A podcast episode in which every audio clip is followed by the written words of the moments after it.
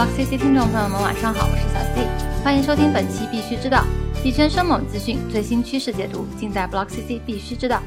币圈万象投资热点。据 CoinShares 最新报告，当前美国仍然是世界上最大的比特币市场，其后依次为英属维尔京群岛、日本、卢森堡和俄罗斯。美国除了占有世界上最大比特币交易市场外，还有大量潜在的比特币投资者。英国加密货币公司 CoinShares 首席执行官 Ryan Redloff 近期在博客上表示，加密货币的潜在投资者将近一亿人，而其中美国的人数高达四千二百三十二万人。这样强劲的投资热情和欲望，同时也催使了华尔街对加密货币托管及资产管理热情的高涨。华尔街知名投行桑德福伯恩斯坦公司分析师表示。加密货币交易所业务并没有像外界认为的那么萧条，一些数字交易平台交易量依然十分稳固，并且创造了大量收入。也正是因为美国民众对于加密货币投资的高度热情，ICO 监管问题或将成为美国国会今年讨论的重点问题。美国国会议员沃伦·戴维森已经邀请了三十二家加密行业领袖前往国会山，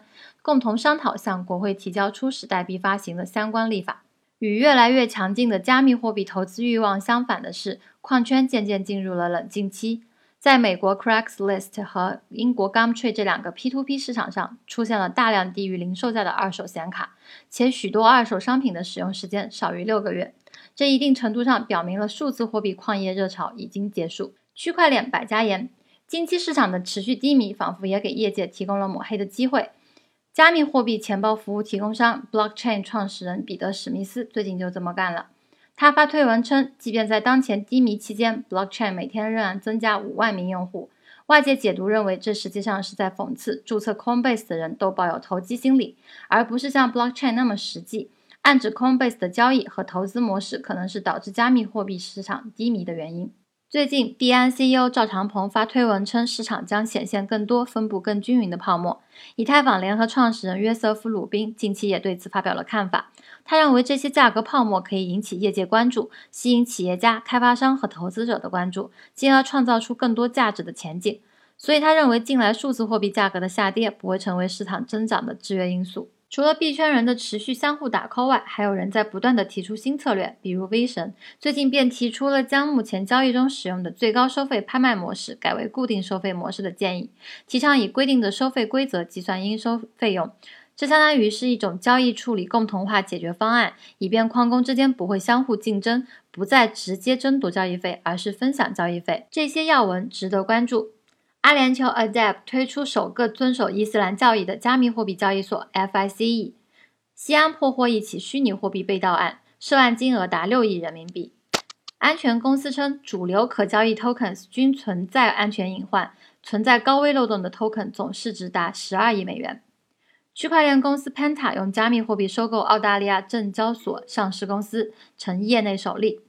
江左耳称，BCE 和 BCH 最后的胜出取决于其用户量、活跃地址数量、链上交易数量以及总市值。好了，说完了今天的币圈事件，再来讲讲今天的币种行情。行情时间截止至八月二十日下午十七点整，数据由 BlockCC 整理。比特币目前价格为四点四三七六万元，相比昨天上涨了百分之一点二三，交易量达到了二百五十七点九零个亿，净流入资金达到了一点四一六九亿元。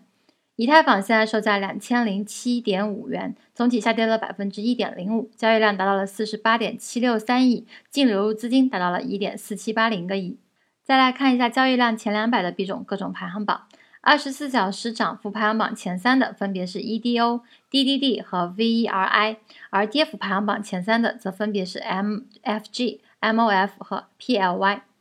二十四小时内净流入排行榜前三的分别是达氏币、以太坊和比特币，而净流出排行榜前三的则分别是 CAC、比特现金和 BIX。币圈生猛资讯、最新趋势解读，尽在 Block CC 必须知道。登录 Block CC 官方网站 block 点 CC，了解更多资讯。今天的节目到此就结束了，感谢您的收听，我。